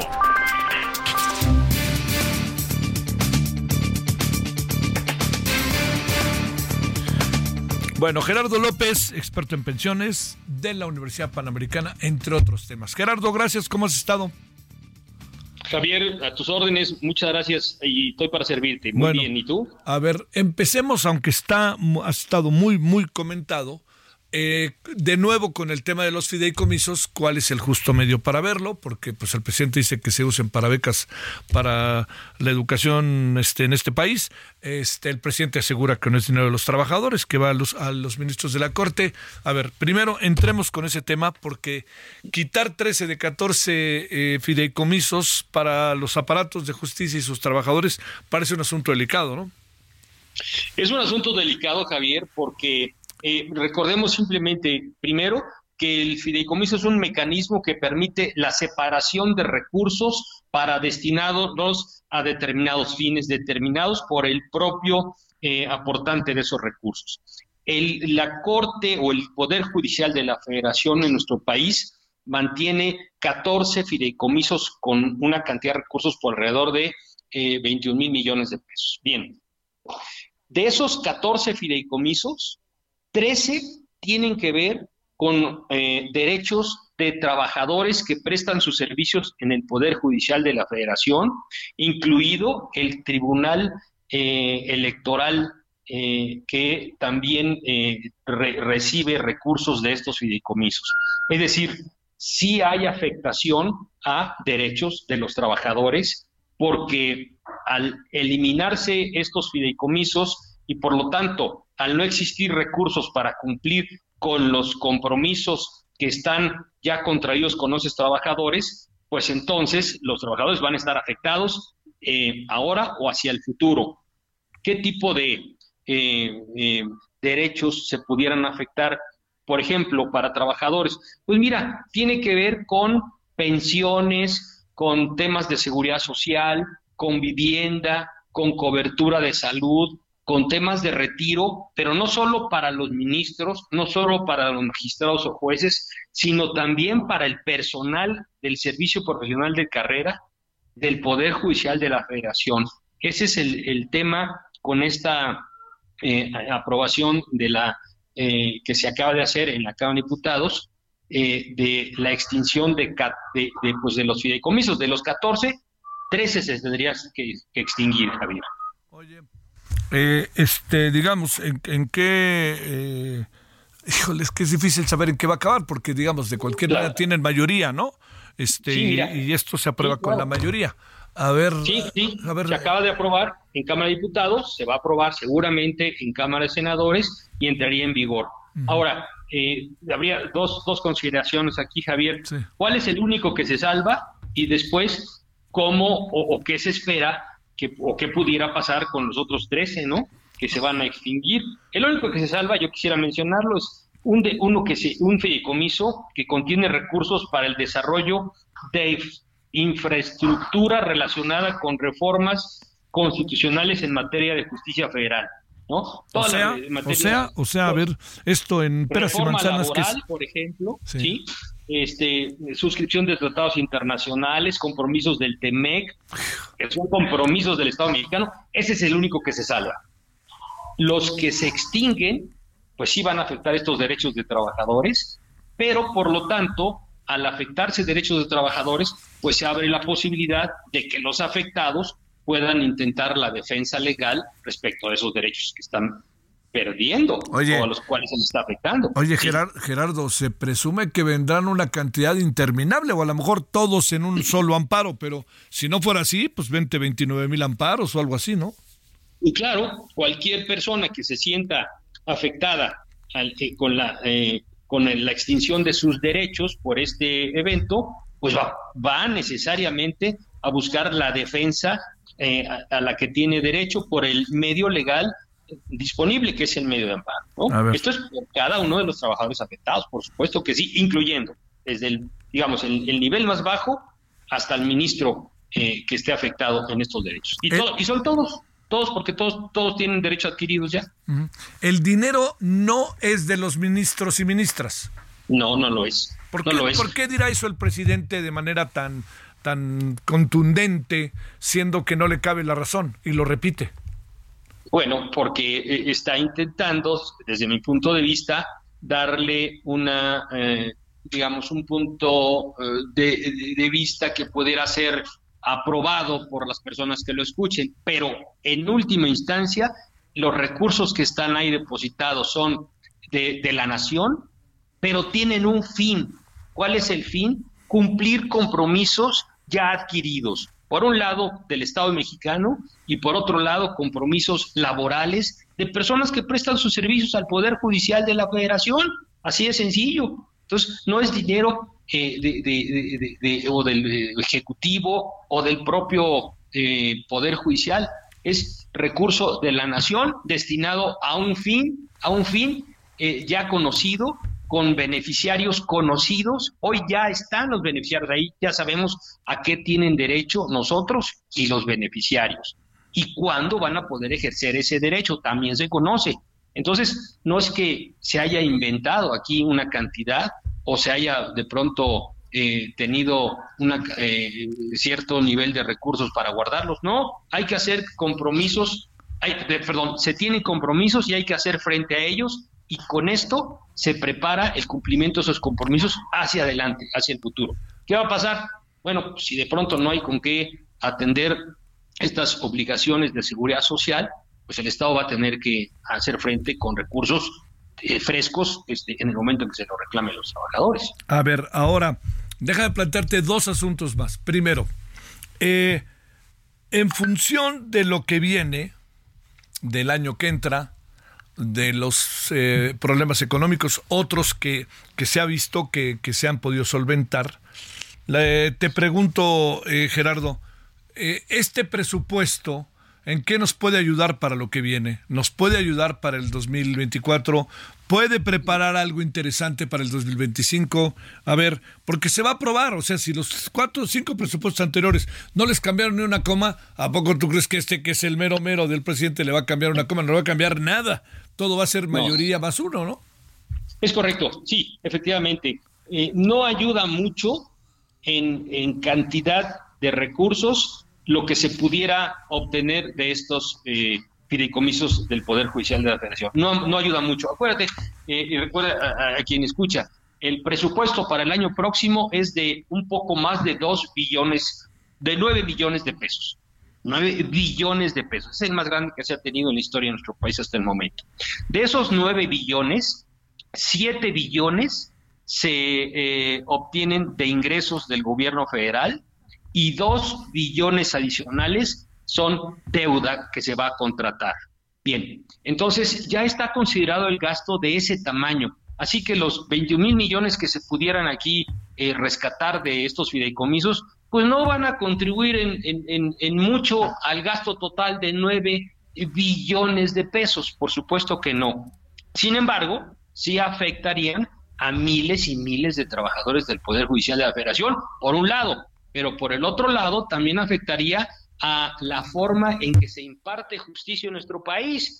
Fíjate, eh, eh, hasta hace algunos años, cuando los litigantes acudían a algunos este, recintos judiciales federales en la Ciudad de México o en el interior del país, pues lo hacíamos en, en, sitios en donde de veras les daba pena eh, entrar. Hoy las instalaciones del Poder Judicial de la Federación son de primera, y el servicio que se presta, pues es de primera también en beneficio de quién, pues no de los trabajadores, ¿eh? sino de la sociedad mexicana en general. Cualquier persona hoy va a acudir a instalaciones muy, muy respetables del Poder Judicial de la Federación, comparados con los que se tenían hace pues unos cuantos años, no muchos, ¿eh? no muchos. Así que todo esto, digamos, tiene dos vertientes y por un lado no ayuda mucho lo que se obtendría de recursos para el gasto que se viene para el año que entra. Que por cierto, no sé si quieres que lo comente, Javier, si me lo permites comentar. Para el año que entra, se tiene un déficit impresionante de 5, casi 5% de intereses que se van a pagar sobre el Producto Interno Bruto de nuestro país. Pero ¿qué crees? Que para el año 2025 el presupuesto, las lo, que se prevé de déficit va a ser de la mitad es decir, se prevé ya que para el 2025 se va a contratar o menos deuda o se va a hacer una enorme reforma tributaria con una implicación que es de pago de más impuestos. Para el 2025, ¿eh? no para el 2024. Es decir, para el 2024 un gasto impresionante y ahora sí, a pagar las cuentas en el 2025. A ver, un último asunto, si se puede en breve, que se nos acabe el tiempo, Gerardo. Claro, eh, Los diputados de simpatizantes de Marcelo Ebrard hablan de cambios al paquete económico 2024. ¿Hasta dónde políticamente crees que les alcance su influencia? O más bien Ebrard ya es, pues ni hablar, ¿no? Ya más bien, ah, este, consumatum est y hasta aquí llegué. Sí. Yo creo que no, no va a alcanzar la influencia, precisamente porque ya se tiene el gasto programado para el año próximo. Y ya se tiene con qué se va a gastar. Con eh, una parte de ingresos del gobierno federal, pero no se va a cobrar mayores impuestos y por lo tanto se va a contratar deuda. Entonces ya está previsto, ya no hay nada que hacer para el año que entra, pero para el 2025 ahí es donde sí, todo mundo va a voltear a ver a los, a los, eh, a los mexicanos y nos van a decir, pues ahora vas a tener que pagar más impuestos. ¿Cómo? Pues de IVA, donde antes pagabas 16, vas a tener que pagar un poco. Donde antes no pagas IVA, ahora vas a tener que pagar más. Donde antes pagabas el 10, ahora te van a subir el 16. ¿A quién? Pues a todos los mexicanos. Y vamos a pagar las cuentas de este gasto enorme que viene el año próximo. A ver, no, no me quiero ir, no queremos que te vayas más bien, este Gerardo, sin que nos des una opinión de nuevo sobre el tema de los fideicomisos. Va a acabar en amparo tras amparo, ¿verdad? En breve. sí, necesariamente. ¿Por qué? Porque hay aquí afectación de derechos de particulares, que son trabajadores todos del Poder Judicial de la Federación. Todos estarían afectados. No solo los ministros, los magistrados y los jueces, sino todos los empleados del Poder Judicial de la Federación que son beneficiarios a futuro de esos recursos que están en los fideicomisos. Tienen derechos adquiridos y por lo tanto este, tienen derecho a acudir a la defensa de sus derechos y lo van a hacer a través del juicio amparo. ¿Quién? Pues yo creo que todos. No creo que nadie quiera eh, dejar de defender sus derechos. No, no, no, pues no hay ni cómo. Así que va para largo. Gracias, Gerardo. Javier, a tus órdenes, un abrazo. Gracias. Oiga, este, antes de irnos a la pausa, le cuento, hoy vamos a hablar de que eh, la Fiscalía impugna, bueno, más bien impugna el caso Aburto en términos de que se quiere dictar una nueva sentencia, vamos a hablar de ello al detalle, al detalle. Luego estamos eh, en la Ciudad de México, hay propaganda por doquier, oiga. Ya con la hora, con los cinco suspirantes, corcholatas, pues este vamos a estar a todo lo que da y yo le diría que pues por lo pronto veamos qué, qué acaba sucediendo, ¿no? Con, con, con el tema. Pero estamos llenos de propaganda y de propaganda fuera de la ley. Vamos a dedicarnos un buen rato al eclipse. Vamos, por supuesto, a hablar de la guerra en Medio Oriente. Y bueno, pues a tijeretazos andan muchas cosas que tienen que ver con el presupuesto, algo de lo que hemos hablado ahorita con Gerardo eh, con Gerardo López de pensiones de la UNAM, de la Universidad Panamericana, y en la frontera, pues este allá en el lado de Texas a, vuelta de rueda, ¿eh? no quieren que pase nadie, absolutamente nadie. Bueno, ya saben, sí pasan, pero así, no ahí a vuelta auténticamente de rueda los, los transportistas mexicanos, el transporte mexicano. Pausa. El referente informativo regresa luego de una pausa.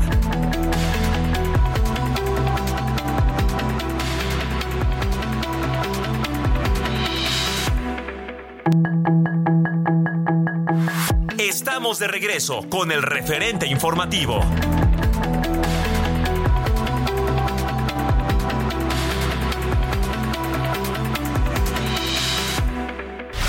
En el referente informativo le presentamos información relevante.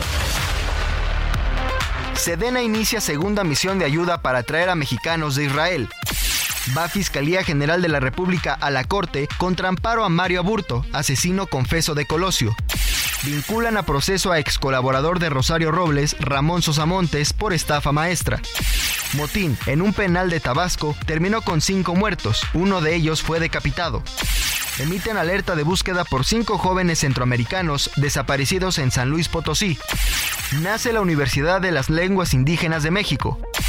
Muere periodista de Reuters tras ataque aéreo de Israel. Hay otros seis heridos. Israel arrecia ofensiva y sofoca la franja de Gaza. Hamas reportó la muerte de 13 rehenes tras un bombardeo israelí. Murió Louise Gluck, ganadora del Premio Nobel de Literatura de 2020. Sus comentarios y opiniones son muy importantes. Escribe a Javier Solórzano en el WhatsApp 5574 50 13 26.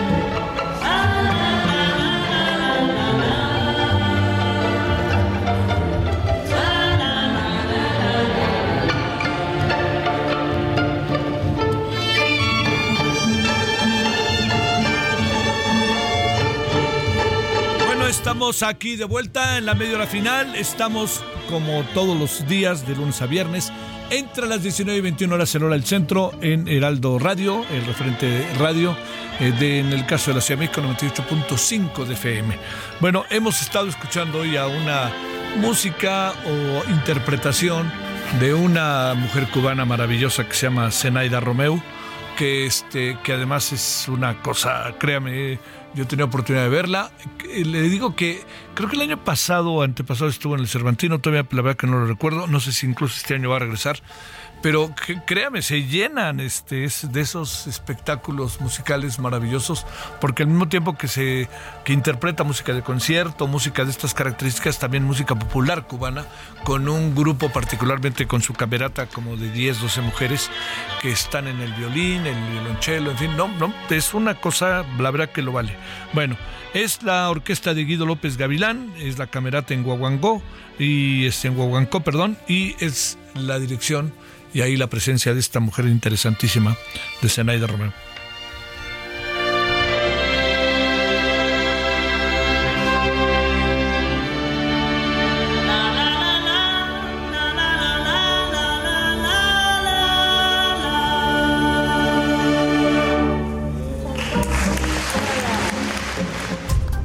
Solórzano, el referente informativo.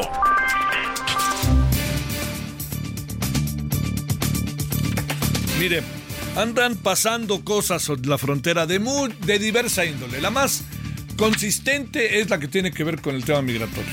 Pero, pero, pero, le quiero decir que el tema pasa también porque eh, hay una especie de operación tortuga, por decirlo de alguna manera, de parte de las autoridades mexicanas en lo que tiene que ver al paso del transporte mexicano.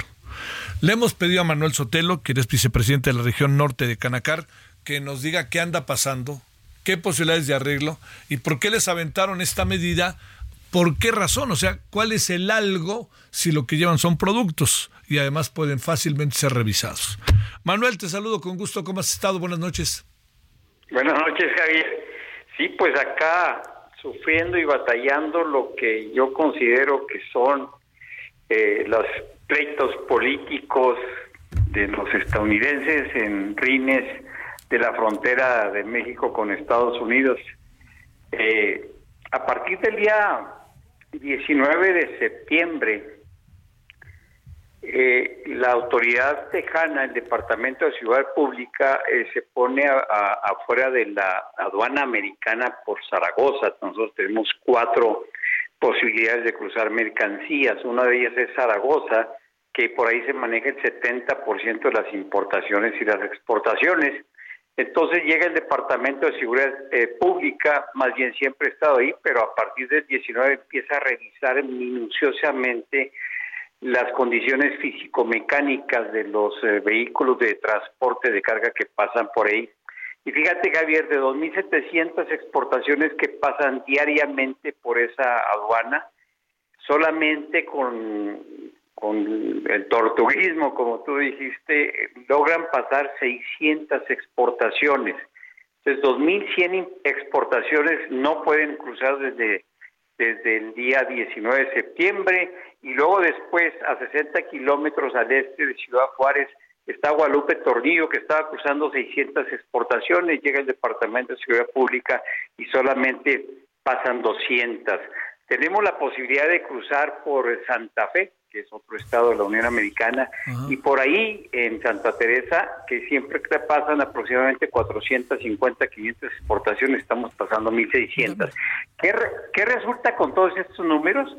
Pues que 1100 exportaciones diariamente no han podido cruzar y esa es una afectación tremenda para acá, para la industria. a ver, eh, eh, a ver ¿cuál es la razón que les dan en la frontera?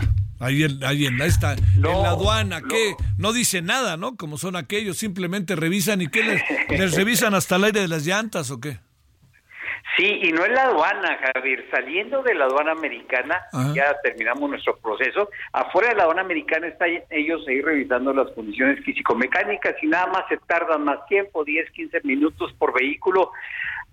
Ha hecho que tengamos que tener, fíjate, el día de hoy rompimos récord acá por San Jerónimo, Santa Teresa, que es Nuevo México, 27 kilómetros de línea de trailers que quieren cruzar hacia Estados Unidos con exportaciones que tienen ya varios días que no han podido cruzar. Los operadores están trabajando más de 24 horas diarias, más de ellas en la línea. Generalmente un operador hace cuatro o cinco cruces diarios, ahorita no estamos pudiendo hacer uno, cuando más uno, y todo eso ha afectado mucho, primero la industria manufacturera, que tenemos acá mucha industria manufacturera, y segundo las, a todo, a todo aquel sector económico que le damos servicio a la maquiladora. A ver, ¿qué tipo de, digamos, cuáles son las afectaciones más graves de todo esto? ¿En qué tipo de productos los perecederos lo sé? Pero a ver, ¿sobre esto qué? Tenemos poco perecedero. Ah, Básicamente somos una región eh, que hay, exportamos televisiones, exportamos eh, celulares, exportamos computadoras, exportamos arneses, electrodomésticos. El 60% de los componentes de un carro se exporta por aquí porque se produce en el, en el estado de, Chihuahua. Eh, ¿En qué ha afectado? Ya esta es la cuarta semana, estamos terminando la cuarta semana. Desde la primera semana, Javier, la industria ha tenido que estar volando mercancías desde el aeropuerto de Chihuahua y desde el aeropuerto de Juárez hacia Estados Unidos. Eso cuesta muchísimo dinero las exportaciones que tendrían que cruzar por Juárez, mucha industria le están mandando por Laredo, que está muy lejos de aquí, por, por Nogales, fronteras donde sí puedan llegar y, afectar menos, ¿verdad? Los clientes que la misma industria maquiladora tiene a los que les están su, su este, su, ensamblando sus, sus productos. Oye, eh, a ver, ¿hay, ¿hay posibilidades de arreglo o ante qué estamos?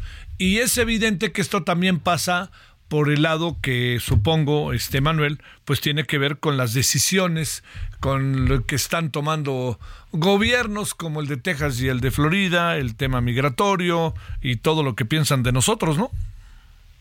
Sí, definitivamente. Eh, quiero quiero comentarte que, de todas las fronteras que tenemos de México con Texas, eh, que hay fronteras muy importantes también en movimiento de mercancías como Laredo, mismo Colombia, que ayer pusieron, eh, estuvieron los de, Departamento de Seguridad Pública de 2.800 exportaciones que cruzan normalmente, cruzaron nada más 360. Pero algo sucedió que no está sucediendo acá en Chihuahua. El día de hoy ya ya avisaron que en Colombia ya iban a quitar las revisiones del Departamento de Seguridad Pública y acá con nosotros parece que eso no se hace rápido. No, oye, ¿qué dicen los... Aquí con quién se debe de tratar el tema? ¿Con el gobierno estatal, el gobierno federal o con quién se debe tratar de parte de ustedes para con la Cancillería para que establezcan los buenos oficios y se pueda hacer algo diferente? Porque me imagino que la fila ha de ser enorme, ¿no, Manuel?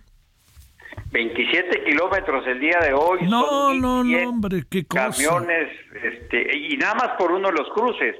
Por los otros cruces este, está pasando lo mismo, pero no con tanta fila, porque ya los otros cruces son colindancia con Texas y, y, realmente el Departamento de Seguridad Pública deja hacer poco en cuanto a los cruces.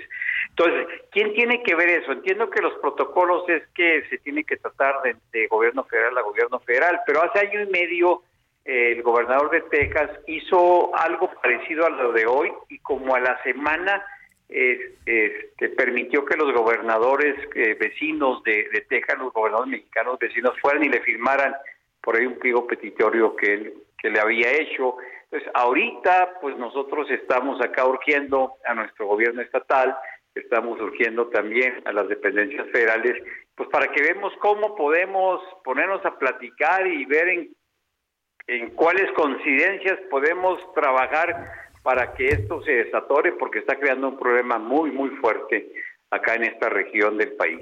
Oye, este, y son diferente tipo de empresas, todos afiliados a la Canacar.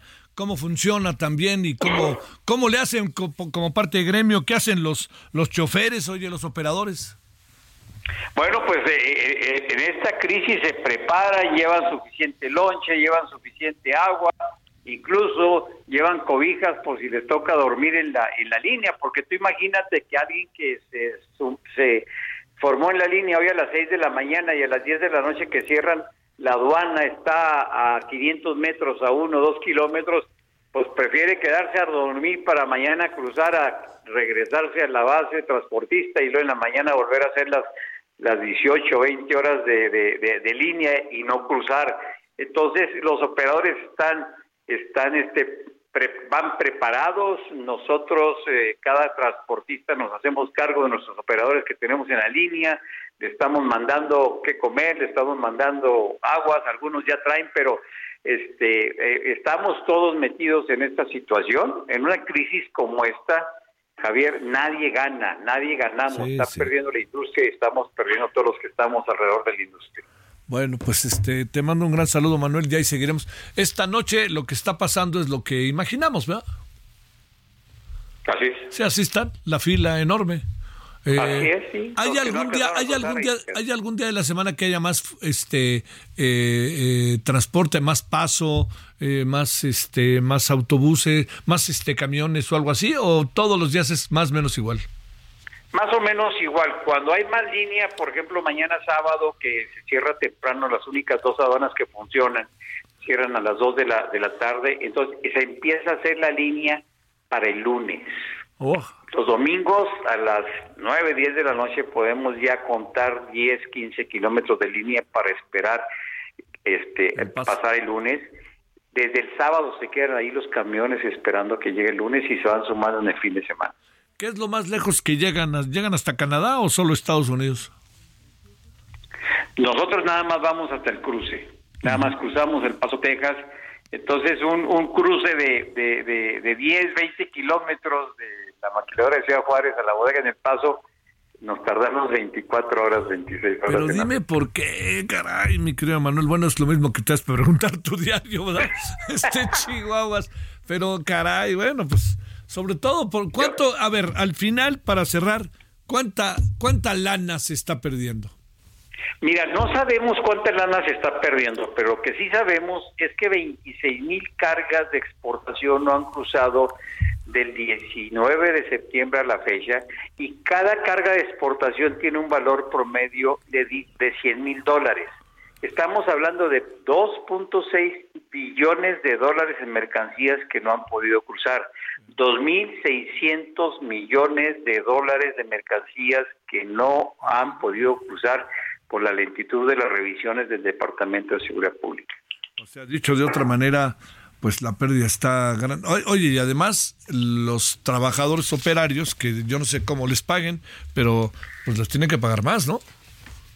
Sí, sí, definitivamente que, que esto cuesta más, ¿verdad? Porque generalmente hablando de los operadores que manejan los tractocamiones, pues vamos en relación del ingreso de, ellos con el ingreso de la, de la empresa, pero ahorita hay poco ingreso y, pues nosotros le tenemos que pagar a los operadores pues porque no es culpa de ellos que las 20, 24 horas esperando a cruzar. Te mando un gran saludo, Manuel Sotelo, vicepresidente de la región norte de Canacar. Gracias, Manuel. Gracias, Javier. Hasta luego. Gracias. 2047 en la hora del centro. Solórzano, el referente informativo.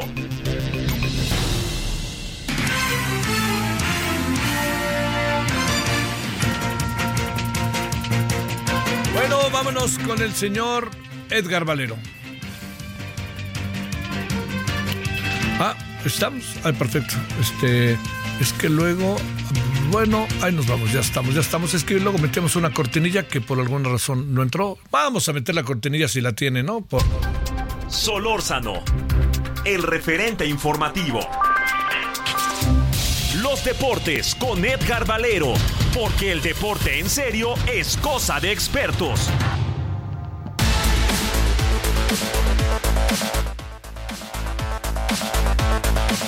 Bueno, vámonos, eh, mi querido Edgar, te saludo con gusto. ¿Cómo has estado? Muy buenas noches. Hola, mi querido Javier, ¿cómo estás? Buenas noches, amigos del referente, ¿cómo están? Buenas noches. Pues aquí, mi querido Javier, oye, viendo cuántas noticias falsas corren en el mundo y de qué manera se expanden a través de las redes sociales, caramba. A ver, cuéntame qué es lo que más te ha llamado la atención, oye. Pues mira, eh, hace un par de días eh, alguien hizo que todos los medios de comunicación nos eh, comiéramos la noticia de que Alex Lora había demandado a la Federación Mexicana de Fútbol y que le había ganado. Sí, yo también me quedé con esa idea. ¿Es cierto o no? No es cierto, Javier. Qué cosa. Es, esa fue la primera, ¿no? Y salió la Federación Mexicana de Fútbol a decir que obviamente no tienen ninguna marca registrada que tenga que ver con el TRI y tampoco tienen ningún asunto legal pendiente con Alex Lora. No, sí, no, no, no, no, no lo imagino. Además, espérame, pues tú le puedes decir el TRI es el TRI porque es verde, blanco y colorado y ya, pero ahora si le pones, yo supongo, de manera impresa, toda una serie de cosas, o haces una campaña que diga TRI, pues el Alex Lora podrá decir muchas cosas, ¿no?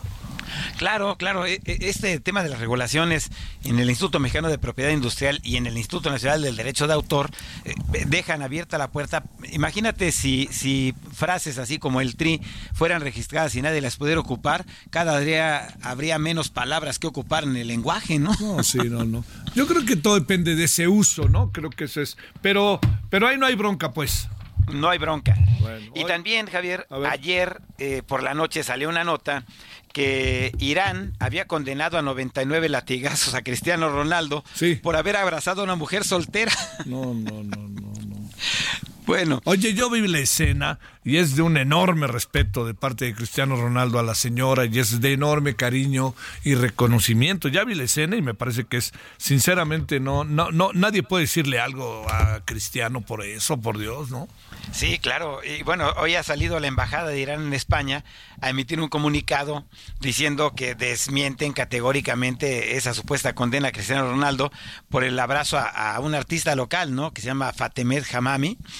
Eh, y que les preocupa mucho, como a todos nosotros, tantas noticias infundadas, Javier, que corren y que provocan pues pérdida de tiempo de, de la gente, ¿no? Y esta confusión en donde no sabe uno realmente qué ganan pero pues ya pocos medios realmente son dignos de, merecer todo el crédito cuando dan una noticia importante que puede resultar impactante como estas que, comentamos. Oye, eh, ya hay otra también, es cierto que sí va a retirar el Checo Pérez, que ya le habían a final de año que tiene que cambiar de equipo, que ya dijeron los de Red Bull que se cambie de equipo, todo eso, ¿es cierto o no es cierto?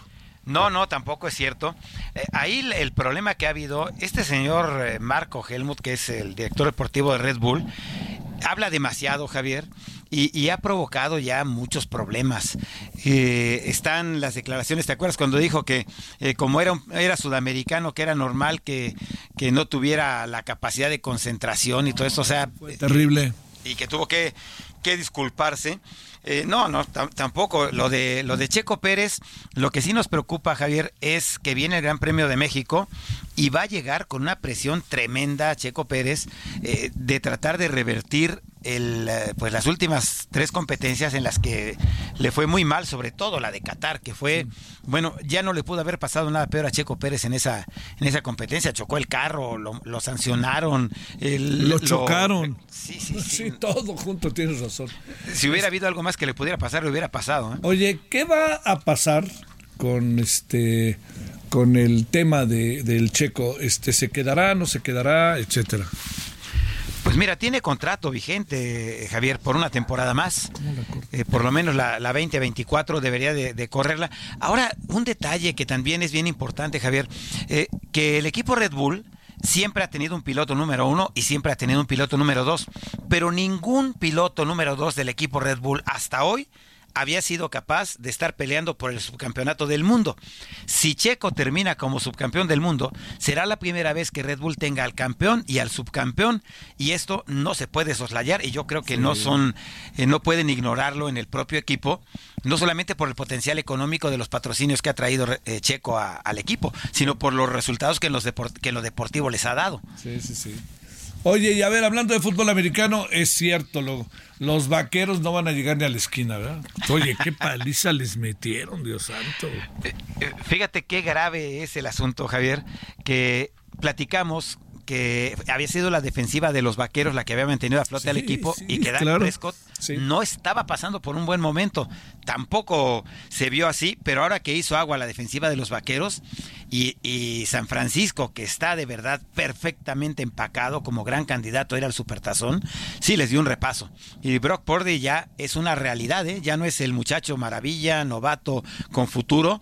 Eh, tuvo una actuación tremenda y además eh, la, la, certeza de sus envíos y la seguridad con la que se ha desempeñado Javier eh, hacen ahora sí pensar que San Francisco va por la revancha después de aquel Super Bowl que perdieron, ¿te acuerdas? Contra los jefes de Kansas City. Oye, pero lo que sí veo es que la verdad, la verdad, la verdad, este, lejos está eh, los vaqueros y ese coreback que tienen de poder ser altamente competitivos, ¿no? Digo, uno, uno imaginaría que algo así este, se iba a dar esta temporada, pero pues, sí, ¿qué van a hacer con el coreback?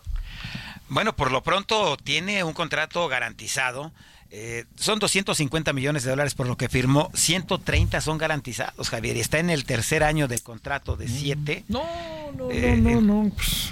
Entonces, imagínate lo que significaría para los vaqueros eh, tener que, que, desprenderse de Prescott, sobre todo porque lo aguantaron con la lesión que lo alejó prácticamente una temporada, regresó, regresó aparentemente competitivo, pero se ha derrumbado terriblemente. el, número de intercepciones que tiene ya Prescott esta temporada ya es escandaloso. Oye, se nos acaba el tiempo. México gana, ¿quién gana?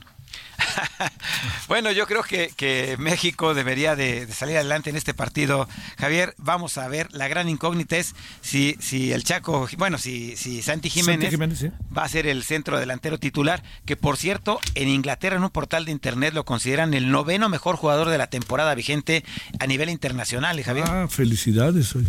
Cuídate mucho, Edgar, y muchas gracias. Igualmente, Javier, un abrazote, gracias, buen fin de semana. Bueno, como le decíamos hace rato, eh, la Fiscalía una caso hablaremos de ello.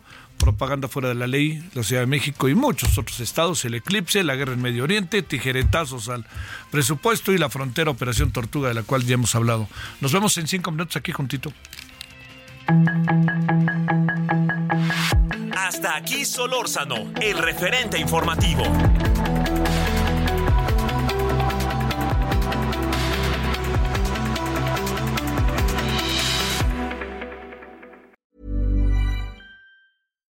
Hi, I'm Daniel, founder of Pretty Litter. Cats and cat owners deserve better than any old fashioned litter. That's why I teamed up with scientists and veterinarians to create Pretty Litter. Its innovative crystal formula has superior odor control and weighs up to 80% less than clay litter.